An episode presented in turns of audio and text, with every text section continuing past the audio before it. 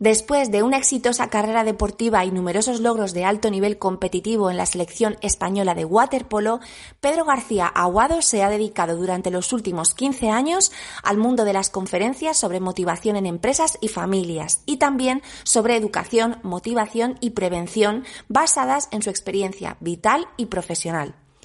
Pedro también ha colaborado con su experiencia e imagen en diferentes centros y tratamientos, tanto ambulatorios como residenciales, en el ámbito de la drogodependencia.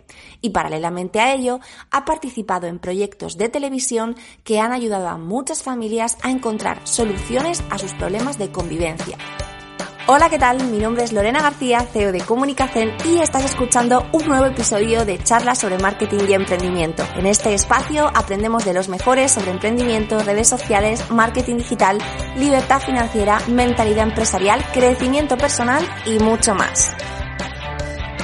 Antes de empezar con el episodio de hoy, recuerda que tienes todas las charlas disponibles en comunicacen.com barra blog, donde además vas a encontrar un montón de recursos para empezar a hacer estrategia digital sin estrés. Y ahora, ya sí, vamos con el episodio de hoy. Bueno, Pedro, lo primero de todo, bienvenido. Muchísimas gracias por compartir eh, con nosotros este ratito de tu tiempo, por habernos hecho un hueco en tu agenda, que sé que es apretada y de verdad que muchas, muchas gracias por estar aquí hoy. La verdad es que es cierto, el año ha empezado como una locura, la verdad que muy contento de que la gente quiera escucharme y, bueno, poder ayudar, porque básicamente eh, mi negocio o a lo que yo me dedico es ayudar a las personas, ¿no? Desde mi experiencia, desde mi formación y y sobre todo para que tengan un nivel de vida un poquito mejor, sobre todo en lo que se refiere a la gestión emocional.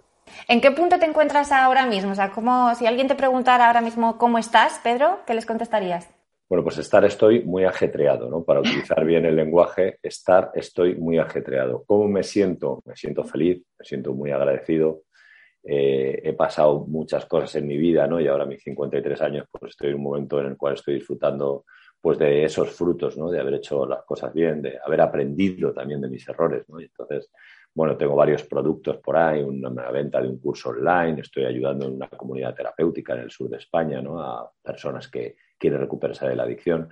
Y luego estoy dedicado mucho a hacer conferencias para seguir ayudando, ¿no? Gracias a aquel programa que tuve de hermano mayor, pues seguir ayudando a familias. Y de ahí hemos lanzado unas jornadas que quiero que cualquiera que nos esté escuchando y sea padre o madre y quiera aprender un poco a cambiar la mirada hacia sus hijos, ¿no? Y que no piense que sus hijos han venido a este mundo para fastidiar la vida, todo lo contrario, pues que venga a esas jornadas para hacer ese cambio de mirada y poder, y poder mirar a sus hijos con, con ese amor. Y lo hacemos en fines de semana, tenemos varias sedes, Sigüenza, Sevilla, entonces, bueno, estamos lanzando todo eso. Así que en un momento bonito de mi vida. Qué guay, pues ya nos dejarás todos los enlaces para ponerlos debajo de esta entrevista y también la descripción del podcast en Spotify y en Apple Podcast para que la gente vaya a, saber más de todas esas cosas. Em, como te he contado un poco antes, este podcast lo escuchan sobre todo emprendedores que muchos están empezando con su negocio, llevan ya un tiempo y quieren tener, bueno, pues herramientas para mejorar, no solamente para mejorar a nivel de su negocio, de marketing, de las ventas, el producto, sino también para mejorarse a sí mismos, ¿no? Porque al final eh, yo cuando pienso en ti, por ejemplo, pienso en superación, pienso en reinvención, efectivamente, y no sé qué te inspiran a ti esas dos palabras, porque creo que son dos palabras que, nuestros oyentes se sienten muy, muy conectados a ellas, ¿no? Por hacer una pequeña distinción, eh, a ver, yo creo que todas las personas que se, que se, que se, que se atreven, ¿eh? fíjate, la palabra es atreverse a emprender, a, a, montar su negocio. Luego hay otros y otras que se atreven a, a opositar, y para buscar esa comodidad de un puesto público, ¿no? También son valientes, ¿no? Pero si tengo que hacer una distinción de, coraje, creo que es más valiente eh, aquella persona que venciendo el miedo, porque es una inseguridad muy grande, ¿no? El montar tu propio negocio, se está atreviendo. Así que eh, bienvenidos, bienvenidas a todas esas valientes y esos valientes que están escuchando tu podcast y no están escuchando hoy. Entonces, cuando tú me hablas de superación, pues evidentemente, eh, superación para mí es es eh, aprender de los errores. Es decir, eh, muchas de las cosas que yo he hecho en mi vida, a veces desde la ignorancia, que es muy atrevida, otras veces desde la temeridad, por no haberme parado a pensar, ¿no? O a sentir ese miedo que a veces, si lo sabes manejar, te puede dar ciertas pistas de qué riesgos tomar de una forma controlada, ¿no?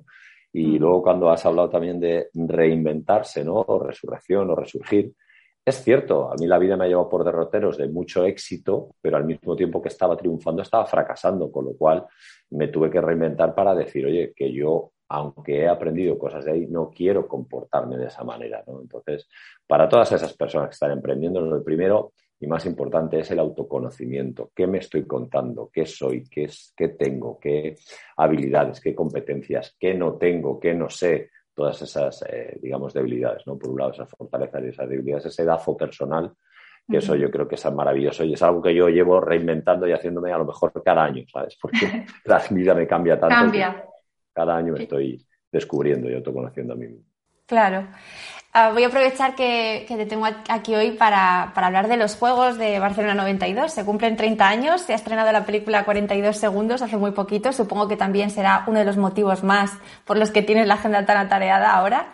Eh, y bueno, me gustaría saber, pese a que seguro que te lo han preguntado en todas las entrevistas que has hecho estos días, yo lo sé, no pasa nada, te lo voy a preguntar yo también, ¿qué es lo primero que se te viene a la cabeza cuando piensas en, en esos juegos? Pues eh, se me viene, eh, se me viene por un lado éxito, se me viene por otro lado eh, esfuerzo, se me viene por otro lado sacrificio, se me viene un momento de mi vida en el cual fui, fui realmente tocado con una varita, ¿sabes? Mm. Y el poder estar ahí, poder estar con ese grupo de compañeros, poder llegar donde llegamos y, y revivir todo eso. Se me viene también aquellos entrenamientos con aquel tío tan duros, ¿no? aquella altísima, altísima exigencia a la que nos sometieron y a la que nos sometimos y que además la aguantamos y cómo eso me ha servido para el resto de mi vida. Entonces, también se me vienen a la cabeza los mejores juegos de la era contemporánea, que fueron los de Barcelona 92. Luego ya a partir del 2000 hubo otros que pudieron superar, ¿no? Pero Barcelona puso el listón muy alto, aquella vanguardia, toda la ciudad volcada, unas instalaciones dentro de la ciudad, una vía olímpica dentro que formaba parte de la ciudad. Eso fue maravilloso. Entonces, mm. ahora el rescatar unos Juegos Olímpicos que podían haber elegido otro deporte y en una película eligen el waterpolo con la dificultad que tiene de practicar, los actores se lo han currado muchísimo. Revivir los chandals, la, estética, todo, todo eso a mí me, me ha parecido algo, uno, otra gesta épica. Ya lo fue aquella final, pues el hacer esta película ha sido otra. Como un, como un viaje en el tiempo, madre mía. Total. Absolutamente, de 30 años atrás y bueno, pues yo tenía 22 añitos por aquel entonces. Eh, me gusta que hables del esfuerzo porque, bueno, a ver, salvando las distancias, eh, eh, mucha gente puede sentir, emprendedores, pueden sentir que hacen un esfuerzo casi olímpico también cada día que suben la persiana de su negocio o, cada día que, ponen, ponen en marcha su, su, su, modo de, su modo de vida al final ante un fantasma, por ejemplo, como el de la crisis económica que nos acecha, ¿no? Y como el, panorama nada halagüeño que parece que, bueno, que todo el mundo nos recuerda que está ahí y que, que está, eh, ya forma parte de, nuestra realidad. Eh, ¿Qué es lo que a ti te ayuda para seguir adelante cuando, bueno, entonces, en el 92, pero también ahora, cuando se te vienen pensamientos de, ¿y esto para qué? No puedo más, yo no puedo más, lo dejo, o no sé, Mira, últimamente en las conferencias estoy hablando de, hacer acrónimos, ¿no? Y los hago con, las iniciales de, mi nombre, ¿no? Pedro García Aguado, Pues, eh, ¿En qué pienso cuando las cosas se ponen muy difíciles? ¿no? ¿Cómo se le puede dar la vuelta al argumento? Primero hay que entender que éxito y fracaso son dos grandes impostores, porque si bien el éxito tiene que ver, ¿no? podríamos definirlo con el reconocimiento social de hacer algo bien en algún aspecto concreto de tu vida, bueno, pues hay mucha gente que está triunfando y no tiene un reconocimiento social y está, tiene cierto éxito, ¿no? Sin embargo, bueno, pues el fracaso se vive más amargamente, ¿no? Con gran desilusión y, y de forma más, más individual, ¿no? Pero claro, los dos esconden buenas lecciones, ¿no? Y sobre todo el fracaso enseña lo que el éxito oculta, que es esa capacidad que tenemos todas las personas de superarnos, ¿no? A nosotros mismos. Pero ¿cómo te superas? ¿Cómo puedes superarte? Depende de la película que te cuentes. Fíjate tú cómo me has hecho la pregunta. Una crisis ya está aquí, tal, no sé qué. ¿Cómo me estoy hablando? ¿Qué me estoy diciendo? De acuerdo, no hay que ser el tonto motivado, que ya lo explica muy bien Emilio Duro en sus conferencias, ¿no? Hay una situación difícil, hay una situación posiblemente a resolver, y yo la tengo que resolver eh, no mirando oh, fuera, sino qué tengo yo para resolver eso, ¿no? Entonces, pues yo utilizo la, broma, ¿no? Del método, el método aguado en inglés, ¿no? Que es el método water must do es agua más du, aguado, ¿no? Está muy bien, ¿eh? Sería water, pero lo, he traído aquí. Entonces, Coño, pues la primera es la W. En inglés la W, pues a mí se me viene la palabra deseo, ¿no? Ostras, ¿por qué empecé yo mi empresa? ¿Qué deseaba conseguir? ¿no? Pues eso es lo que me tiene, esa es la gasolina, ¿no? Para que el motor siga funcionando. Aunque ahora el motor está diciendo voy, no voy, voy, no voy, que hay, que hay incertidumbre, que hay crisis, ¿no? Bueno, pues haber elegido muerte, no haber elegido emprender, oye, pues esas cosas tienen estos riesgos, ¿no? Y un gran poder conlleva una gran responsabilidad, ya lo decía el tío Spiderman, ¿no? Oye, pues luego está la A, ¿no? De, pues, de water, ¿no? Pues, oye, podríamos decir aguantar la presión, atreverse, ¿no? Podríamos decir muchísimas cosas, ¿no? Podríamos decir ambition, ¿no? Ya que estamos en inglés. Eh, ¿Por qué y dónde quiero llegar y para qué quiero llegar ahí, ¿no? Pues esa ambición es mi gasolina. Nosotros perdimos aquella final, pero cuatro años más tarde teníamos la posibilidad de darle la vuelta al argumento, con lo cual ambicionábamos llegar al oro. Oye, pues yo he conseguido unos resultados, sé que hay un momento difícil, ¿qué ambiciono con este momento difícil? Pues a lo mejor me pongo unos objetivos un poquito más bajos, pero es mi ambición sobrevivir a esta crisis, no dejarme llevar por todo lo que hay por ahí, ¿no? Entonces, ojo con la película que nos estamos contando siempre y cuando no nos alejemos de la realidad, no nos contemos una película que no es, pero no nos contemos tampoco una película que nos impida llegar a eso, ¿no? Pues eh, en la T de Water, ¿no? Coño, el talento, no tenemos talento, no te metiste en algo porque se te daba bien, porque te gustaba, porque alguien que te dijo tú eres bueno, tú eres buena en esto y te lo creíste. Ojo, ¿eh? que si te lo dicen, pero no te lo crees, entonces no estás bien, ¿eh? no estás en tu sitio. Porque luego hablaríamos del sitio. La E de Water sería el elemento, ¿no? De ser Ken Robinson, ¿no? Estoy realmente en mi elemento. Yo mi talento era como jugador de waterpolo y lo hacía en el agua, no lo hacía en un campo de fútbol. Yo era jugador de waterpolo y era muy bueno jugando waterpolo. Ahora en qué soy muy bueno, pues soy muy bueno divulgando, soy muy bueno conferenciando, soy muy bueno y empático hablando con la gente y, entendiendo lo que está sufriendo, porque yo quizá lo pasé, pues mi elemento es una sala de terapia, ¿no? Pues todo eso yo creo que son los argumentos que uno se tiene que dar y lo puede hacer cada uno, cada una con su nombre y buscar aquellos acrónimos que le pueden hacer superar la crisis. Que evidentemente luego nos vamos a cosas técnicas, pues cada uno tiene que hacer, hacer su DAFO, sus amenazas, oportunidades, fortalezas y debilidades y demás, pues para afrontar lo que viene. Pero ojo con la película que nos contamos. Creo que ese sería el resumen. ¿no? Sí, total, muy importante. Y muy relacionado con esto también está el miedo. Eh, es otra de las emociones a las que los emprendedores se enfrentan, ¿no? Y tiene mucho que ver con esta película que nos montamos. Supongo que tú has sufrido miedo en muchas ocasiones de tu vida, no solamente en los juegos, sino en otras etapas eh, por las que has pasado. ¿Qué es para ti el miedo? Y sobre todo, eh, ¿qué significa, sobre todo, eh, superar el miedo? O, no, no, eliminarlo o no tal, porque no se puede, pero que no te paralice, ¿sabes? Fíjate, entonces tiraríamos de las otras letras ¿no? que se nos han quedado colgadas ¿no? de la D y de, la O. ¿no? Pues una sería el descaro, es decir, para vencer el miedo Primero tengo que sentirlo y ver qué, película me estoy contando para sentir ese miedo, ¿no? Si realmente lo que hay es una amenaza real o es una amenaza construida por mi cerebro.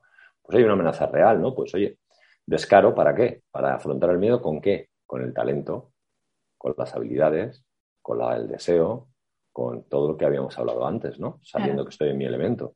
Y luego, pues esa parte de, joder, me estoy metiendo en esto y esto es una lucha continua, una batalla, un sufrimiento, tal o no, lo puedo mirar desde la O, ¿no? De optimismo, tengo un objetivo, me voy a divertir haciéndolo.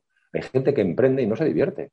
Tienes que divertirte, tiene que ser agradable, porque si no, oye, oposita, ten una seguridad y entonces ya, a lo mejor es menos divertido, pero eso tiene que ser divertido, tiene que ser un reto, ¿no? Entonces, ¿qué ocurre? Y esto también es bueno saberlo, no es más valiente, ya lo decía Mandela, ¿no? Quien no tiene miedo, sino quien teniéndolo es capaz de conquistarlo. Entonces, yo entiendo que siento miedo, que me estoy contando una película que favorece ese miedo. ¿Cómo utilizo el miedo? ¿Lo utilizo para bloquearme, como bien has dicho? ¿O lo utilizo para que de una forma más concentrada, más presente, analice las circunstancias que me están rodeando para yo luego poner encima de la mesa todo aquello que hemos hablado? entonces el miedo es maravilloso. Sentir miedo es maravilloso porque nos ayuda a tener una percepción de lo que está ocurriendo con cierta madurez, pero no bloquearnos el ejemplo clarísimo del león, ¿no? Tú estás en la selva, viene un león, tu cuerpo ya te está mandando cortisol y adrenalina para que salgas corriendo. Si te quedas quieto, te quedas quieta, te van a comer.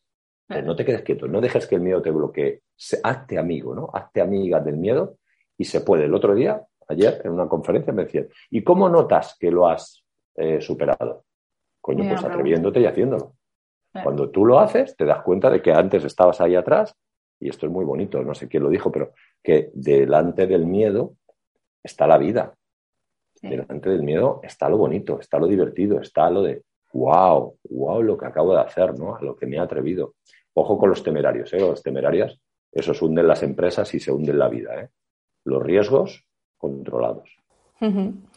Eh, ¿Sabes qué pasa? Que paradójicamente hablamos de miedo, de incertidumbre o de... y lo relacionamos mucho los emprendedores al fracaso, ¿no? Porque yo creo que lo primero que piensa un emprendedor, o por lo menos a mí me pasó cuando yo empecé, fue, bueno, hay muchas probabilidades muy altas porque las estadísticas me dicen que los eh, negocios que empiezan no superan los cinco años, pues que, que, esto se vaya a la mierda.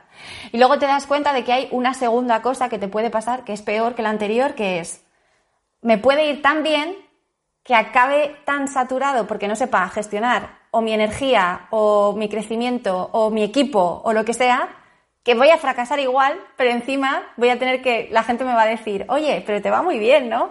y te sientes a lo mejor, pues te sientes muy, desdichado, pese a que desde fuera se puede ver que, todo parece perfecto, ¿no? Y quizá, no sé, ¿eh? pienso que tiene que ver mucho también con nuestra idea del éxito, porque igual que, que tenemos ideas sobre el fracaso, también podemos tener muchas creencias relacionadas con el éxito, con las personas exitosas, qué ha tenido que hacer esta persona para tener éxito. Eh, y al final llega un punto en el que incluso te puede dar hasta miedo triunfar y hacerlo bien, porque jolín, tendría que tener más equipo, tendría que crecer más, eso me... Entonces también nos puede dar miedo el otro lado, ¿no? Eh, ¿Por qué crees que pasa esto? Que a veces también nos da miedo tener éxito. Hombre, a ver, esto sería un poco de, sociología, ¿no? Y de antropología, ¿no? Pero eh, yo creo que también va con, depende de dónde vivas, ¿eh? porque yo creo que en Estados Unidos a nadie le da miedo triunfar, a nadie. Es más, yo creo que es un objetivo que genéticamente vienen predispuestos a ello, ¿no? Y a atreverse muchas veces, y a fracasar y tropezar muchas veces, ¿no?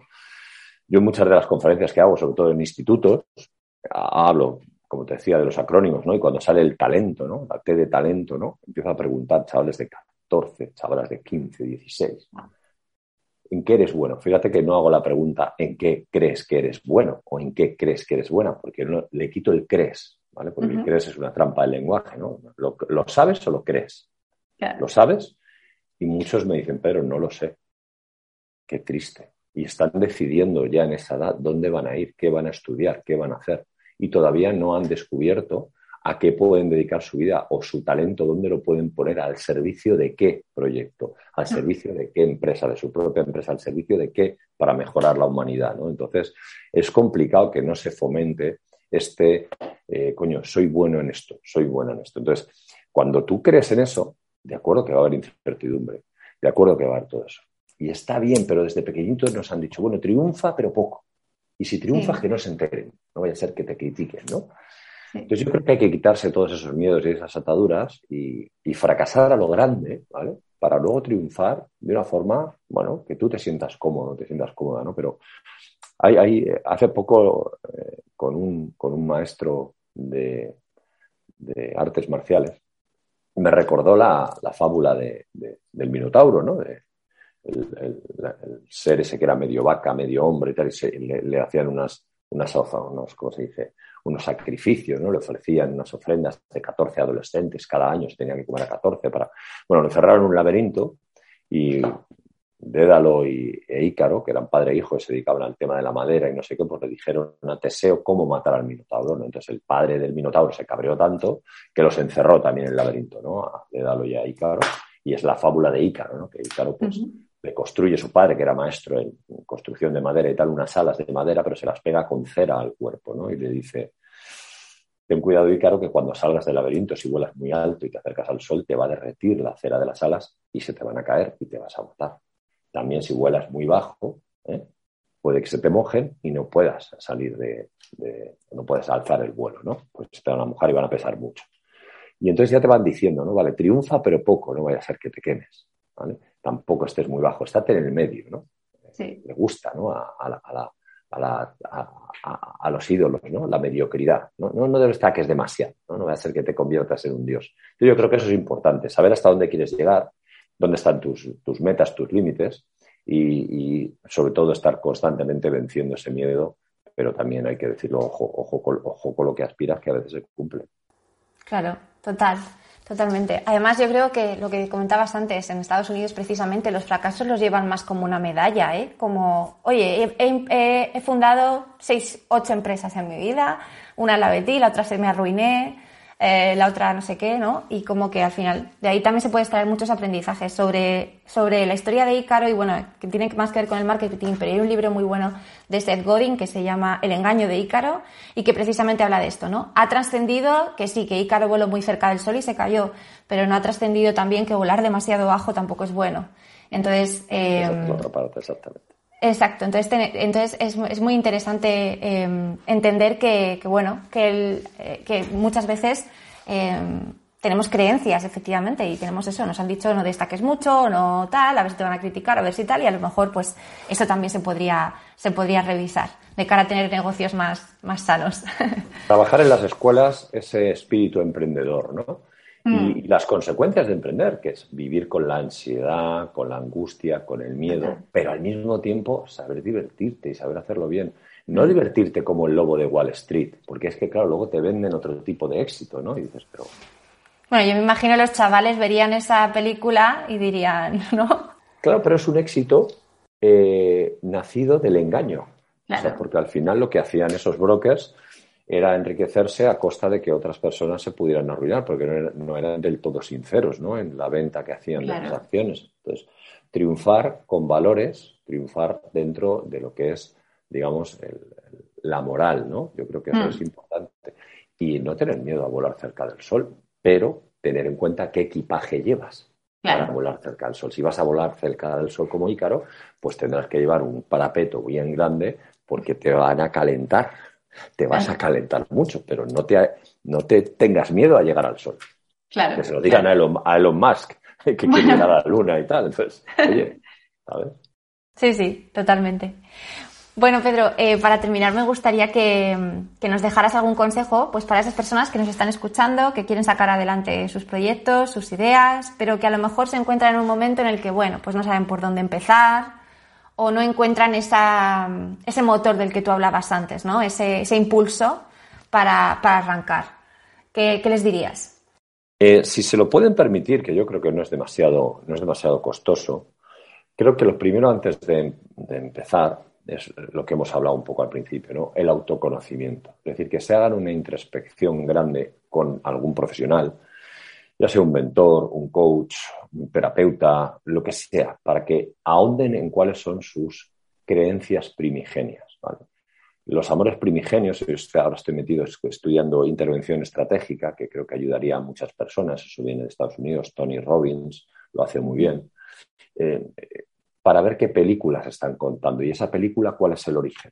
La educación que recibe de mi padre, de mi madre, de mis abuelos, entonces, yo cuando me deseduco de todo eso es cuando realmente soy auténtico y estoy en el aquí y en el ahora. Y digo, no, yo lo que pienso, lo pienso porque lo pienso desde mí, no desde lo que me metió mi padre o mi madre, como tú bien has dicho, de em, búscate un empleo, eh, como, como dicen, a mi padre me dijo, búscate un empleo seguro.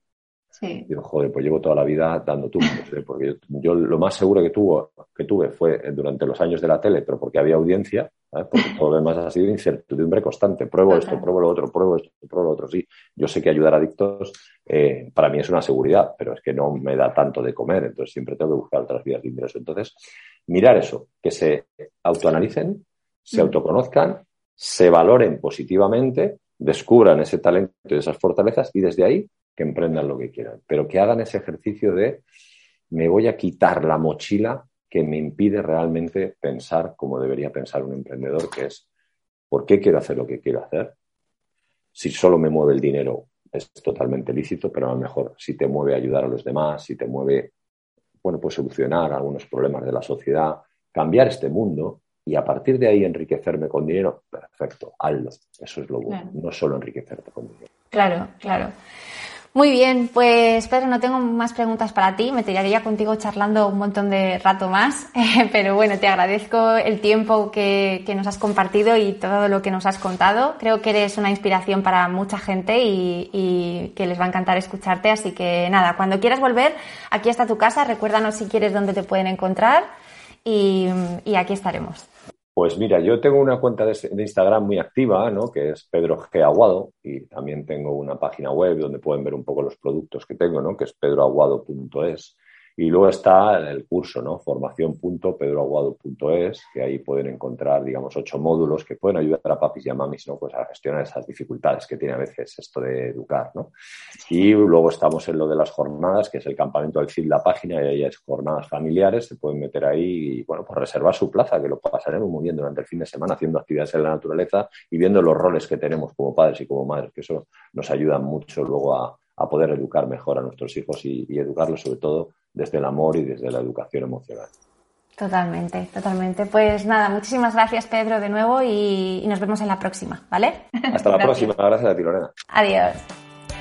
Si te ha gustado esta charla, no olvides visitar comunicación.com barra blog, donde además de un montón de recursos para impulsar tu marca o negocio en el mundo digital, encontrarás el resto de episodios de charlas sobre marketing y emprendimiento. Nos vemos pronto.